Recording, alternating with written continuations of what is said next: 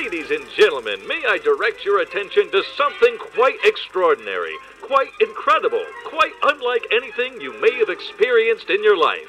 It is with great pleasure I direct your attention to the classic 50 style announcer gig here on Fiverr.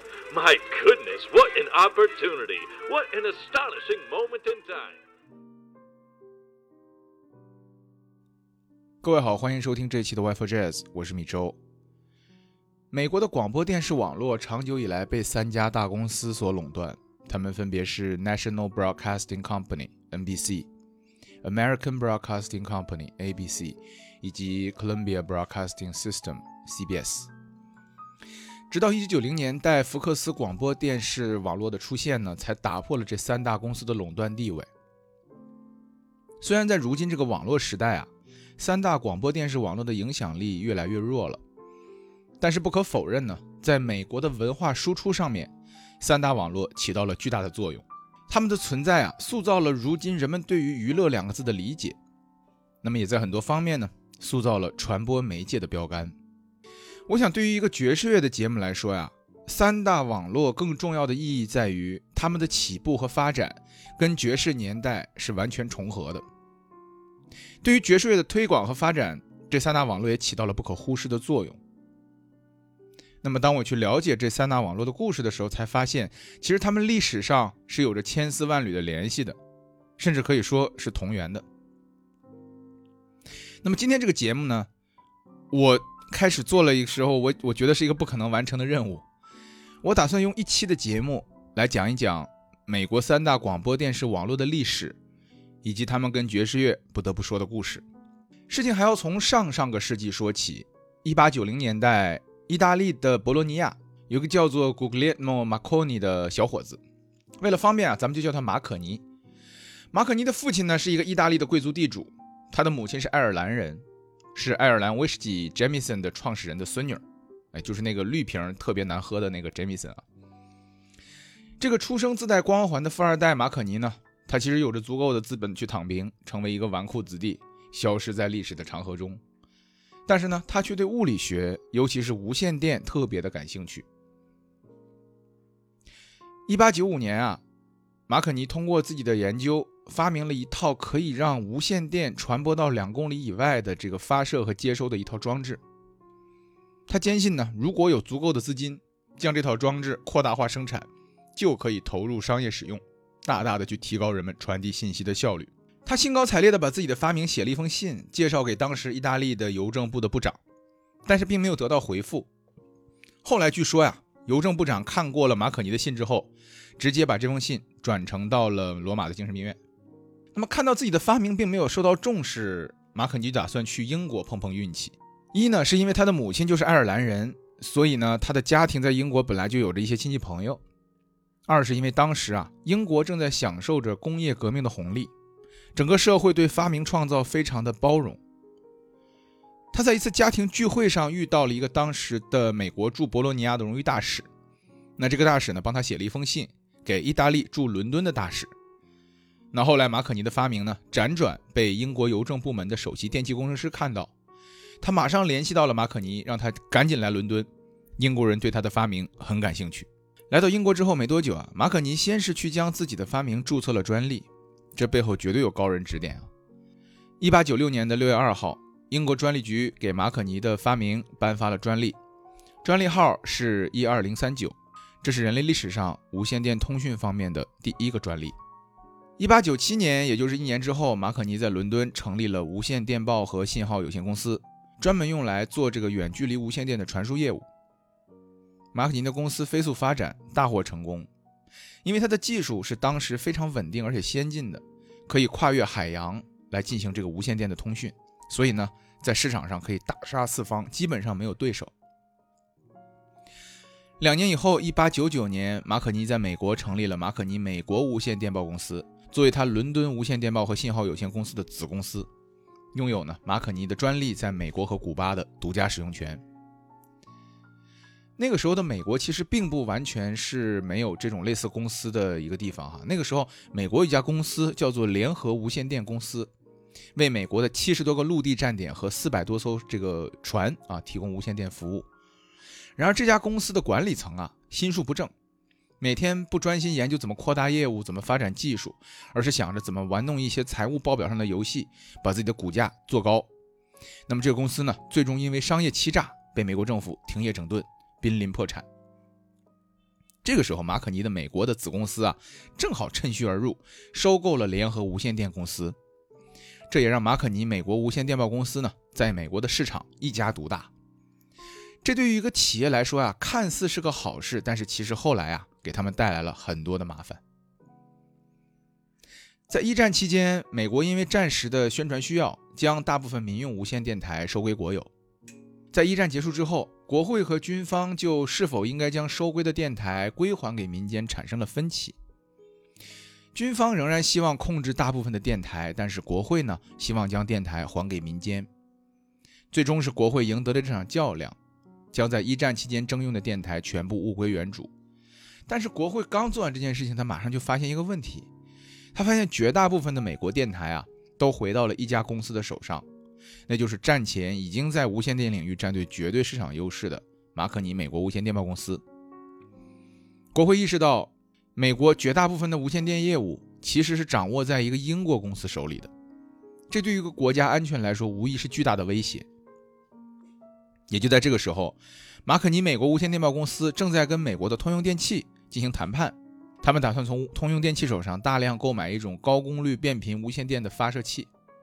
这种发射器啊，在当时绝对算是高精尖的技术产品。那这个举动呢，让国会最终跟军方站在了一起，他们决定采取措施，阻击马可尼无线电报公司在美国的发展。一九一九年的四月，当时的美国总统伍德罗·威尔逊托人传话给当时的通用电气总裁欧文扬，要求他终止跟马可尼公司的交易。但是对于通用电气来说，终止这个交易啊，意味着大量的变频无线电发射器将失去买家，成为库存，对吧？人家通用电气也是开门做生意的，那这对于一个企业来说，肯定是一个很大的打击嘛。因此，美国政府就劝说通用电气说：“要么你干脆啊，把马可尼公司在美国的业务收了得了，这样呢，他你就成了自己的买家嘛，对吧？你既可以左手倒右手，把高功率变频发射器消化掉，又呢可以踏足这个无线电领域，成为这个市场上最大的玩家。”而最重要的呀，是这项交易会被宣传为一个爱国的举动。通用电气呢，将被美国人视为保护国家安全的英雄。那我们作为政府在背后绝对是支持你干这个事儿的。那当然，马可尼的公司绝对知道在在发生什么嘛，对吧？他们自知无法继续在美国做大做强了，那么就是一九一九年的十一月，就将自己的美国的业务打包出售给了通用电气。而通用电气呢，将马可尼公司重新命名，叫它 Radio Corporation of America，简称 RCA。可以说，RCA 公司成立的一开始就有着十足的爱国主义精神。虽然它的大部分员工，包括管理层，都沿用了马可尼公司曾经的员工，但是 RCA 现在作为一个百分之百美国人控股的公司，又拥有着全美国最大的无线电市场份额，就颇有些这个美国中央电台的味道啊。那个时候到什么程度呢？RCA 的董事会和股东大会上，甚至会有美国总统派驻的特别代表，方便让 RCA 作为无线电的喉舌，第一时间了解掌握国家领导人的意志。那除了在内容上，RCA 变得越来越成为美国的声音之外呢，在技术上啊，RCA 也需要做到全面掌控。RCA 虽然是通用电器从上家马可尼公司买来的，但是通用电器没有办法掌握美国市场上所有先进的无线电技术。那么，因此，在政府的撮合下呢，通用电气拉来了美国的其他几个无线电领域遥遥领先的公司，包括 AT&T、西屋电器以及联合水果公司。那么，通用电气呢持股 RCA 百分之三十，西屋电器百分之二十，AT&T 百分之十，联合水果持股百分之四，剩下的股份呢交由广大股民持有。你可能会好奇啊，是前面几个我都懂，对吧？为什么一个水果公司会在无线电领域有着这个股份？这是因为当时的联合水果公司掌握着大部分拉丁美洲的水果的种植和贸易，因此呢，它在无线电通讯领域啊有很强的需求，然后同时也有一些技术积累。到这里啊，背靠着美国四大工业技术巨头 RCA 公司一时风光无两。一九三零年，RCA 豪气地租下了当时还在建造的纽约洛克菲勒中心。用来作为自己的办公室，并且将它命名为 RCA 大厦。两年以后呢，由于担心这个垄断啊，通用电气被迫放弃了 RCA 的控制权，RCA 成为一家独立的公司。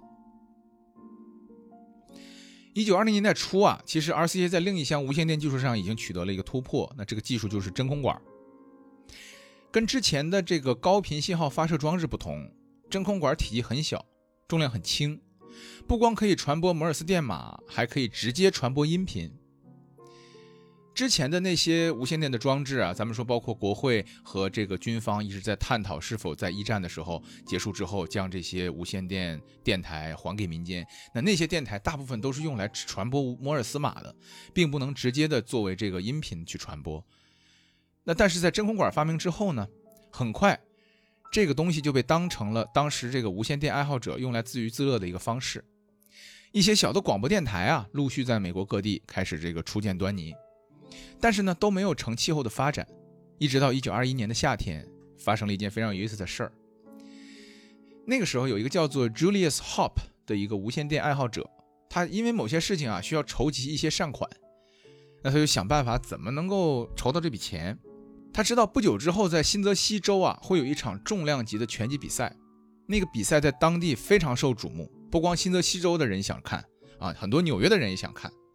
但是因为这个场地有限啊。并不是所有人都能够到现场去看这个拳击比赛。那这位 Julius Hop 就想说，能不能用无线电将现场这个情况啊直播给想要了解战况的听众呢？那他就带这个想法找到了当时美国业余无线电协会的会长 Andrew White。因为当时啊，如果你想要通过无线电传输声音，就必须要跟这个无线电协会申请一个临时的波段。那这个 Andrew White。他还有个身份，他碰巧是 RCA 里面的一个高管。那他对这个事儿呢，本来就很感兴趣，就把这个想法汇报给了当时 RCA 的总裁 David Sarnoff。没想到这个事儿啊，正好撞枪口上了。为什么这么说啊？因为当时那个总裁 David Sarnoff，在他当时还是部门主管的时候，还没有成为主总裁，只是个部门的领导的时候，他就看到了这个真空管技术在声音传播的可能性。当时他就给公司建议。说能不能推出一款叫做 Radio Music Box 的一个接收器，卖给大众。然后呢，我们从一个地方放音乐，观众在家里用这玩意儿呢听音乐。特别遗憾，这个看上去已经非常类似于我们今天收音机雏形的这么一个产品啊，在当时就没有受到 RCA 公司的重视。但是呢，这次不一样了，这老哥 David Sarnoff 这回是公司的老大了，他听到这个想法就非常的支持。他甚至派 RCA 公司啊，在这个拳击场外搭建了一个临时的转播台。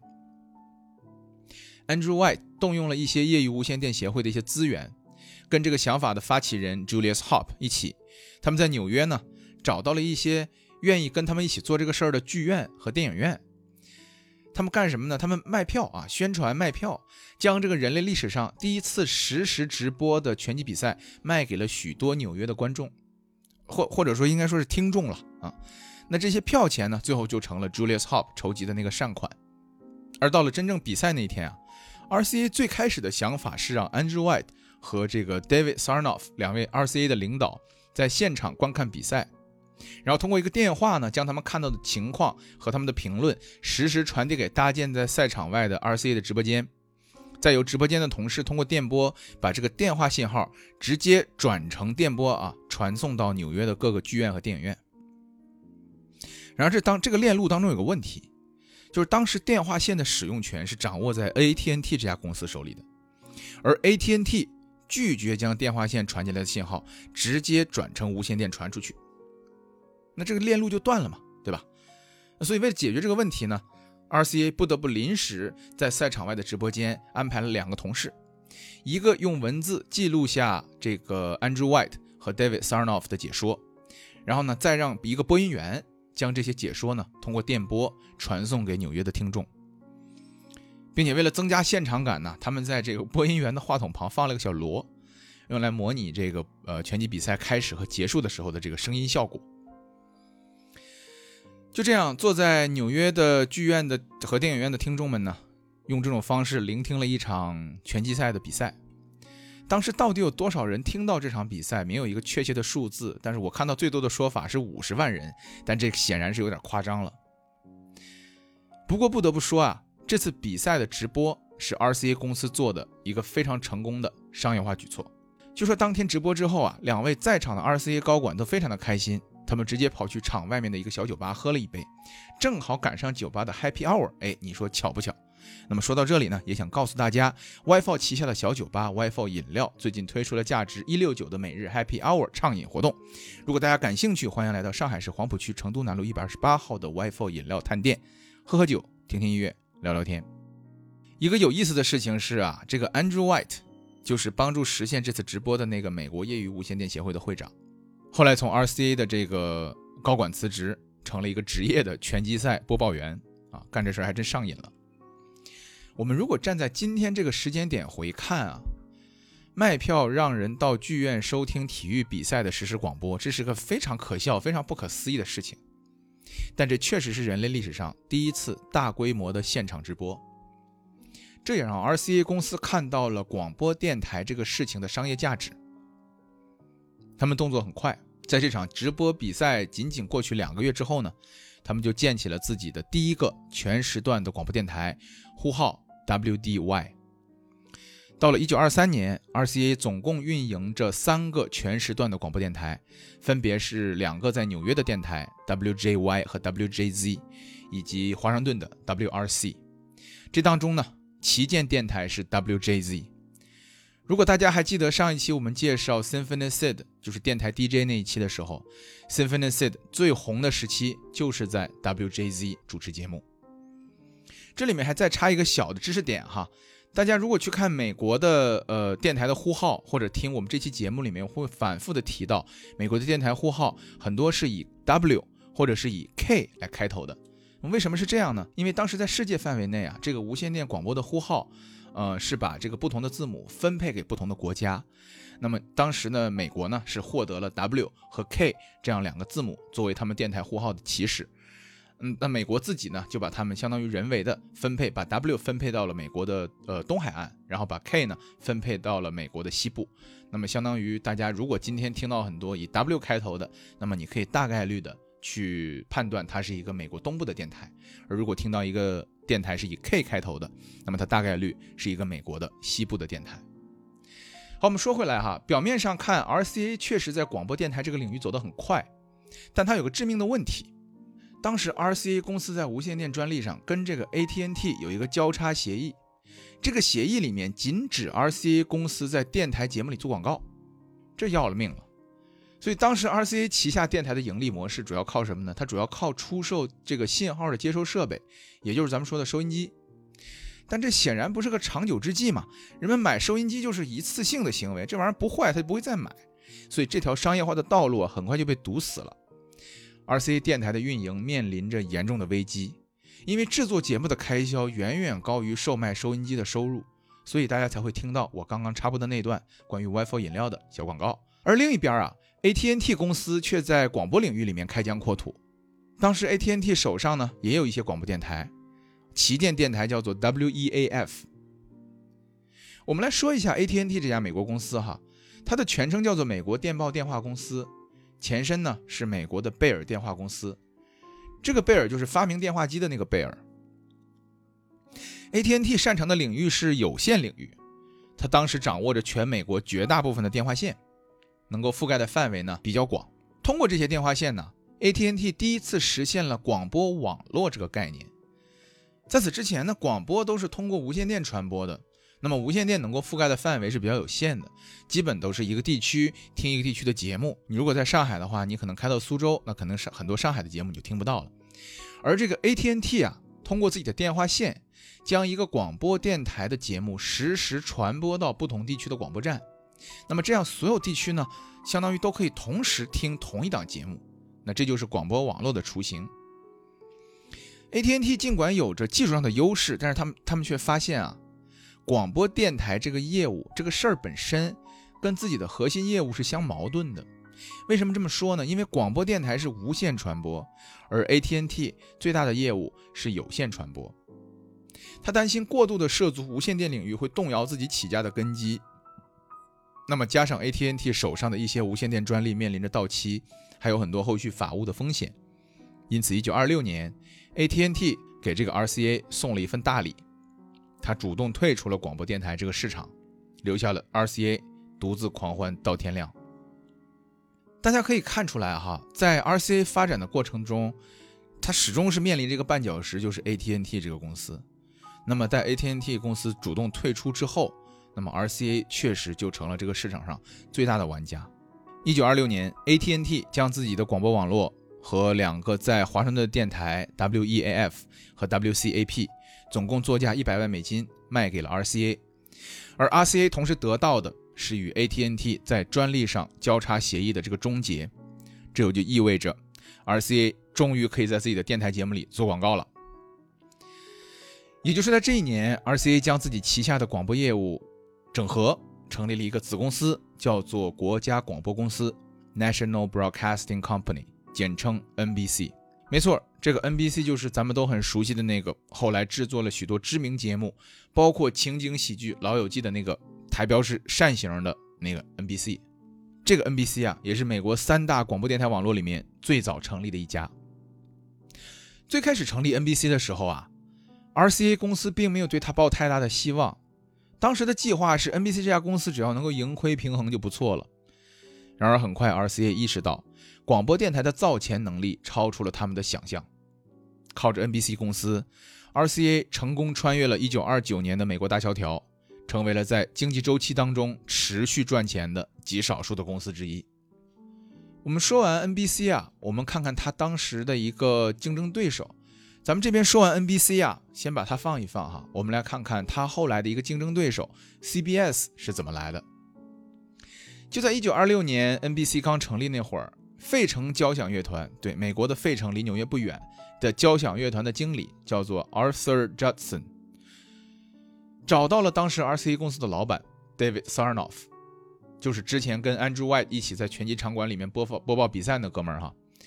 这个交响乐团的经理呢，想要在 NBC 开一档节目，用来推广自己的费城交响乐团，来播出费城交响乐团的演出录音和现场表演。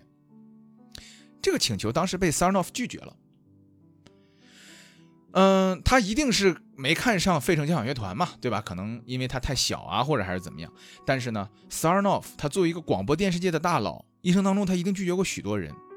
但这次对于这个 Arthur Judson 的拒绝，将是他最后悔的一次。被拒绝之后，Arthur Judson 回到费城，气不打一处来。他心里想：这玩意儿什么？不就发个信号吗？有什么了不起，对不对？一气之下，他就花钱。买下了费城当地十六个小的广播站，成立了一家叫做 United Independent Broadcasters 的公司，叫联合独立广播公司。几个月之后呢，当时的哥伦比亚唱片公司的母公司哥伦比亚留声机公司出资收购了联合独立广播公司的一部分股份，并将公司的名字呢改成了 Columbia Phonographic Broadcasting System，简称 CPBS。然而啊，这个 Arthur Jackson 和哥伦比亚留声机公司之前都没有运营过电台，没有什么经验，他们找不到广告主，那自然也就没有办法赚钱。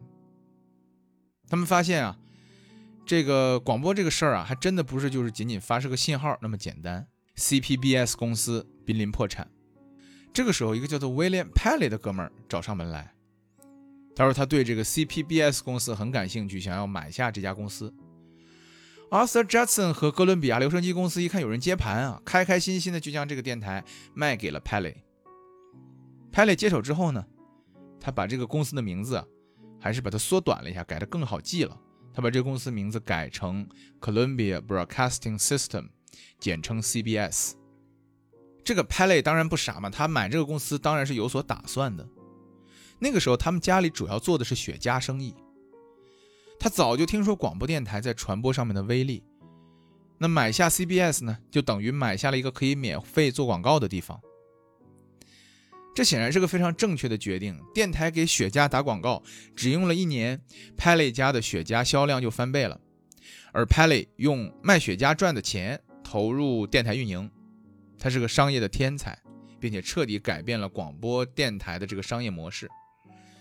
他早期运营 CBS 的时候，更像是一个加盟商，他把各地的电台啊连接起来，给他们分发黄金时段的广告，并将这个广告的这个收入按比例分配给这旗下的这些电台。那除了黄金时间以外，其他的时间，这些电台可以把自己的时间出售给不同的本地广告主。这样呢，CBS 就有了更大的影响力，可以在大的广告主那儿有更高的报价，并且将将更高的收入回馈给各个电台。而这个各个旗下的电台呢，还有一些自主权，可以从本地的广告主那儿接一些小广告来赚点小钱。那就是这种模式，在十年间让 CBS 旗下的电台数量从最初的十六个扩展到一百一十四个。一九三八年，CBS 买下了自己曾经的老板哥伦比亚唱片公司，因为哥伦比亚唱片公司是爵士乐发展中非常重要的一个厂牌，那么手上呢拥有着众多爵士乐大师的音乐版权，因此 CBS 成了推广爵士乐的一个中坚力量。比如当年一个名叫 Saturday Night Swing Club 的节目，就致力于展现当时最流行的摇摆乐和爵士乐。咱们一起来听听一九三六年十月三十一号这个周六晚上，主持人 Dwight Davis 主持的这档节目时候的一个开场。Saturday Night Swing Club is now in session.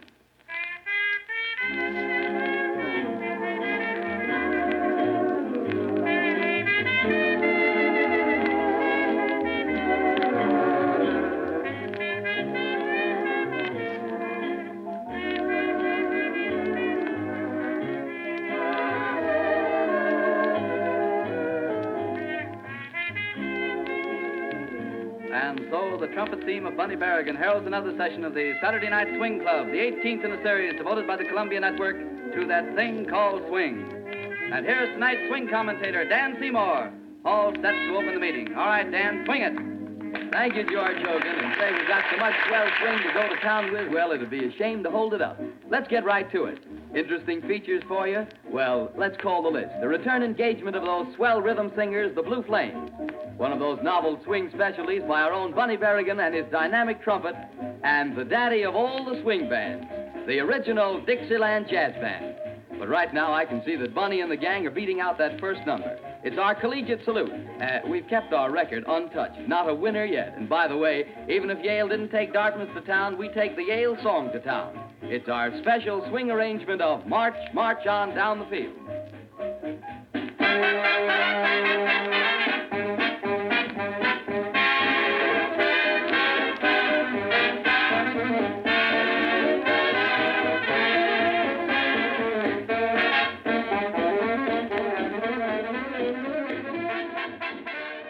除了商业模式上的创新，CBS 老板 Pele 重视的另一个领域是新闻。广播电台最开始的节目啊，大多是以音乐和娱乐为主的。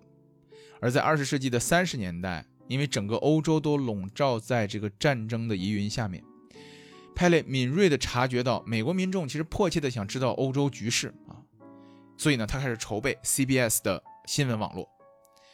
为了能够得到一手信息，他更是在二战期间身先士卒。代表 CBS 就驻扎在盟军在伦敦的这个指挥部，服务于美国战时情报局的心理战部门。CBS 后来知名的那个新闻节目《六十分钟》的主创后来回忆说 p a l e 在 CBS 其实树立了两座权力的宝塔，一座是娱乐，一座是新闻，而这互相之间呢是互不相关的，但他们两个同样重要。如果说 RCA 的老板啊 Sarnoff 当初不拒绝费城管弦乐团那个经理，那么也许 CBS。这个 RCA 旗下 NBC 最重要的竞争对手，后来也不会诞生。那咱们回头来看看 NBC 那边又发生了什么？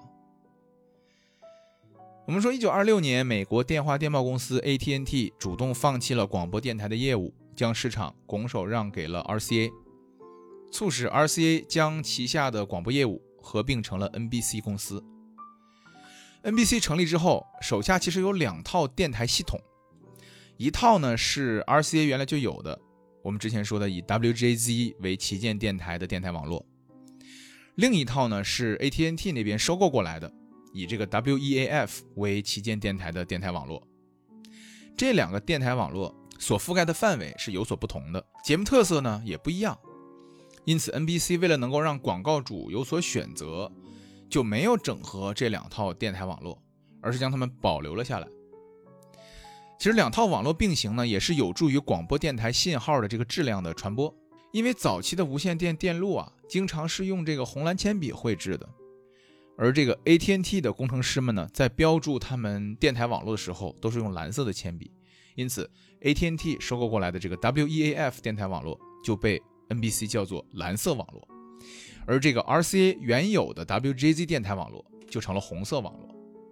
所以你你也能听到人们在聊美国电台历史的时候，你会听到说，呃，the blue network 和 the red network，那其实就是这么来的。在差不多同一时期啊，在美国的西海岸，洛杉矶和三藩的电台呢，成立了一另一个电台网络，就是那时候不光有蓝色网络和红色网络，还有另外的电台网络，比如说美国西海岸，他们成立这个呢叫做橙色网络。后来橙色网络呢被 NBC 收购。并入到了红色网络当中，成为了 NBC 红色电台网络的一部分。从1930年起，NBC 开始大量收购广播电台来扩张它的影响力。第一批收购的电台包括1930年3月从通用电气收购来的位于这个科罗拉多的 KGO 和 KOA 电台，对吧？你看，美国的西部就开始有这个 K 打头的电台了。一九三零年十月十六号，NBC 从克利夫兰电器照明公司手里面收购了克利夫兰附属的电台 WTAM。一九三一年七月，NBC 用一百万美元的价格从爱迪生的秘书 Samuel Insull 手中收购了芝加哥电台 WENR。这个收购价格创造了当时的一个电台收购的记录。那么在同年的十一月一号，NBC 从芝加哥每日新闻手中接管了 WENR。那他收这个每日新闻的电台呢，是为了跟竞争对手哥伦比亚广播公司 CBS 的附属电台 WMAQ 去做一个匹配。一九二七年，NBC 的运营中心包括蓝色网络和红色网络，一直在纽约的第五大道七百一十一号的一个单独的地方办公。然而，快速增长的业务很快就让这个地方挤不够了，啊，不够做了。还记得我们之前提到说，NBC 的母公司啊，RCA 豪气的租下整栋洛克菲勒大厦的事儿吗？RCA 在洛克菲勒大厦中给 NBC 留了整整十层的空间，总共三十五个播音室。这里后来被人们叫做 Radio City，无线电城。在后来的发展当中啊，尽管 NBC 没有特意的去区分对待蓝色网络和红色网络，甚至二者同时共用 NBC 的声标，但是红色网络呢，逐渐成为节目质量更高、更加受欢迎的网络。而当时红色网络的广告主也更多是有钱的大型公司，而蓝色网络的广告主呢，则相对小气一些。后来 NBC 会在蓝色网络中测试一些新节目，如果效果好，再把它们挪到红色网络当中。久而久之呢，红色网络就变成了 NBC 的赚钱机器，可以为广告主提供高质量的节目，所以红色网络节目更加多样化，更注重娱乐。而蓝色网络侧重的就是一些没那么赚钱，或者说没有广告主愿意来定制的那些公益类的节目，比如说新闻啊、文化呀，或者是教育类。在当时 NBC 的节目中呢，爵士乐是很重要的那个内容。当时的爵士乐有很多都是偏向大乐队的那种形式。在 NBC 呢，拥有常规节目时间的大乐队领队，包括我们现在熟知的 Benny Goodman、Tommy Dorsey、Nat King Cole 以及 Stan Kenton。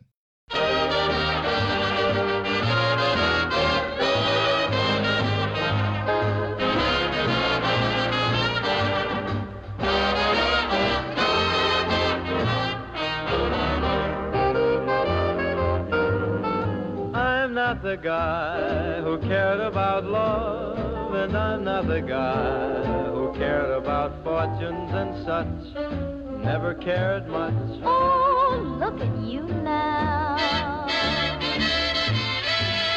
I never knew the technique of kissing. I never knew the thrill I could get from your touch. Never knew much. Oh, look at you now. You're a new man, better than Casanova at his best. With a new heart, a brand new start. I'm so proud I'm busting my vest. So you're the guy who turned out a lover. Yes, Yes, I'm the guy who laughed at those blue diamond rings. One of those things. But look at you now.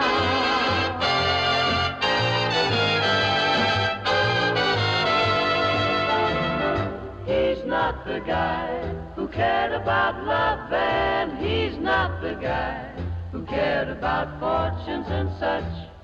Cared about much, but look at him now.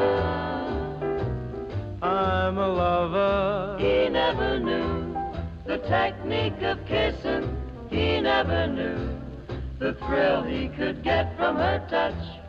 Never knew much, but look at him now. Man, I really come on. He's a new man, better than Casanova and his best rider. with a new start, a brand new heart. He's so proud he's busting his vest. So he's the guy who turned out a lover. So he's the guy who laughed at those blue diamond rings. One of those things. But look at me now. He's a new man, better than Casanova. Got some new jive and it's really fine. Why, I'm so proud I'm busting my vest. He's a lover. Yes, we know he's a lover. Yes, I laughed at those blue diamond rings. Just one of those things. but look at him now. Jack, I'm ready. Look at him now. 时间到了1932年，NBC 已经是美国广播电台市场上最大的玩家了。当时一个统计啊，就是在所有美国的43个高频商业电台当中，NBC 占了28个，它的竞争对手咱们之前说的 CBS 占了13家，剩下的两家呢是独立电台。到了1939年，红色网络将自己旗下的电台按照地理位置分成了五大块，包括东部、中西部、南部、山地地区以及大洋地区。在与 CBS 竞争当中，NBC 占据了绝对的上风。但是这种情况并没有持续太久，仅仅两年之后，因为在市场当中的力量过于强大，NBC 收到了联邦通讯委员会的反垄断调查。这个案子一路打到了美国的最高法院，最高法院最后裁定 NBC 涉嫌垄断，必须拆分自己旗下的电台业务。所以，一九四三年的六月三十号，NBC 最终决定留下手中实力较强的红色网络，而将蓝色网络呢出售给了当时的美国糖果大亨 Edward Nobel。Edward Nobel 之后啊，将购买到手的 NBC 电台网络改名叫做 American Broadcasting Company，简称 ABC。那么到这儿呢，美国三大电台网络当中最年轻的公司 ABC 也成立了。糖果大亨的梦想是将 ABC 打造成一个新锐的、有创造力的广播公司，但是事与愿违，由于缺少经验，很快 ABC 就资不抵债，一度陷入到了这个财务的危机当中。一九五零年代，Edward Nobel 拉来了美国的派拉蒙电影公司，最终呢将 ABC 与派拉蒙电影旗下的影院业务合并。那么到这儿呢，关于美国三大电台网络诞生的故事，我就全部讲完了。一九五零年代末期，电视机开始在美国家庭慢慢普及，直到一九六零年代，几乎成了每个家庭必备的电器。收音机里只能听不能看的娱乐节目，已经显然满足不了美国大众了。因此呢，三大电台网络纷纷转型，开始进军电视业务。然而，电台仍然是一项不可或缺的市场。在电视机普及了很久之后，收音机这个东西才慢慢慢慢从人们的生活当中消失。一九八六年，通用电气公司将之前剥离的 RCA 重新收购，并在一九八七年出售了大部分 RCA 的业务，只保留了 NBC 的核心电视业务。那么 NBC 的电台业务被通用电气出售给了一个纽约当地的电台网络 Westwood One。二零零七年，ABC 旗下的广播电台业务被派拉蒙出售给了西海岸的一家电台网络 Citadel Broadcasting。在三大广播电台网络当中，最后一个被卖掉的是 CBS 的电台业务。二零一七年，CBS 将旗下的电台卖给了费城的一家广播公司 Odyssey，电台时代开始没落。然而，其实潮流啊都是有迹可循的。在广播行业诞生差不多一百多年之后的今天，人们可以用来娱乐的媒介远远比一百年前要多得多。但是我发现人们对于声音的热衷其实并没有减退，不管是希望听到高质量的节目，还是想要表达自己被更多的人听到。其实，在做这期节目的时候，我经常会觉得自己现在所做的事情啊，跟一百年前的那些前辈们所做的事情差别不大，都是想要让更多的人听到更好的音乐。说到这里呢，我还是想在节目的最后推荐一些非常好的我自己其实曾经听过的爵士乐广播。如果你有机会，或者你有网络电台，也可以找来听听。我在美国短期的工作有差不多两年，美国的爵士乐氛围至今依然是很浓厚的。直到今天，一些大城市都会有自己专属的爵士乐电台。我当时每天上班的路上都会去锁定这些频道。或者呢，周末在住的地方如果无聊，也会放一些音乐作为背景音。比如在纽约，你可以听 WBGO 的 FM 八十八点三，或者 WKCR FM 八十九点九。芝加哥的话有两个电台，你可以听 WBGO FM 八八点三，或者 WDCB 九零点九。亚特兰大一个比较好的爵士电台是 WCLK FM 九十一点九。那么如果你在西海岸，可以试试西雅图的 Jazz Twenty Four。和加州的 KKJZ FM 八八点一，当然还有一个我非常喜欢的网络电台，叫做 JazzRadio.com，上面有各种类型的爵士乐可以让大家选择。那么最后我们播放一首在 NBC 当时非常有名的乐爵士乐领队 Benny Goodman 的《Sing Sing Sing》，祝大家晚安。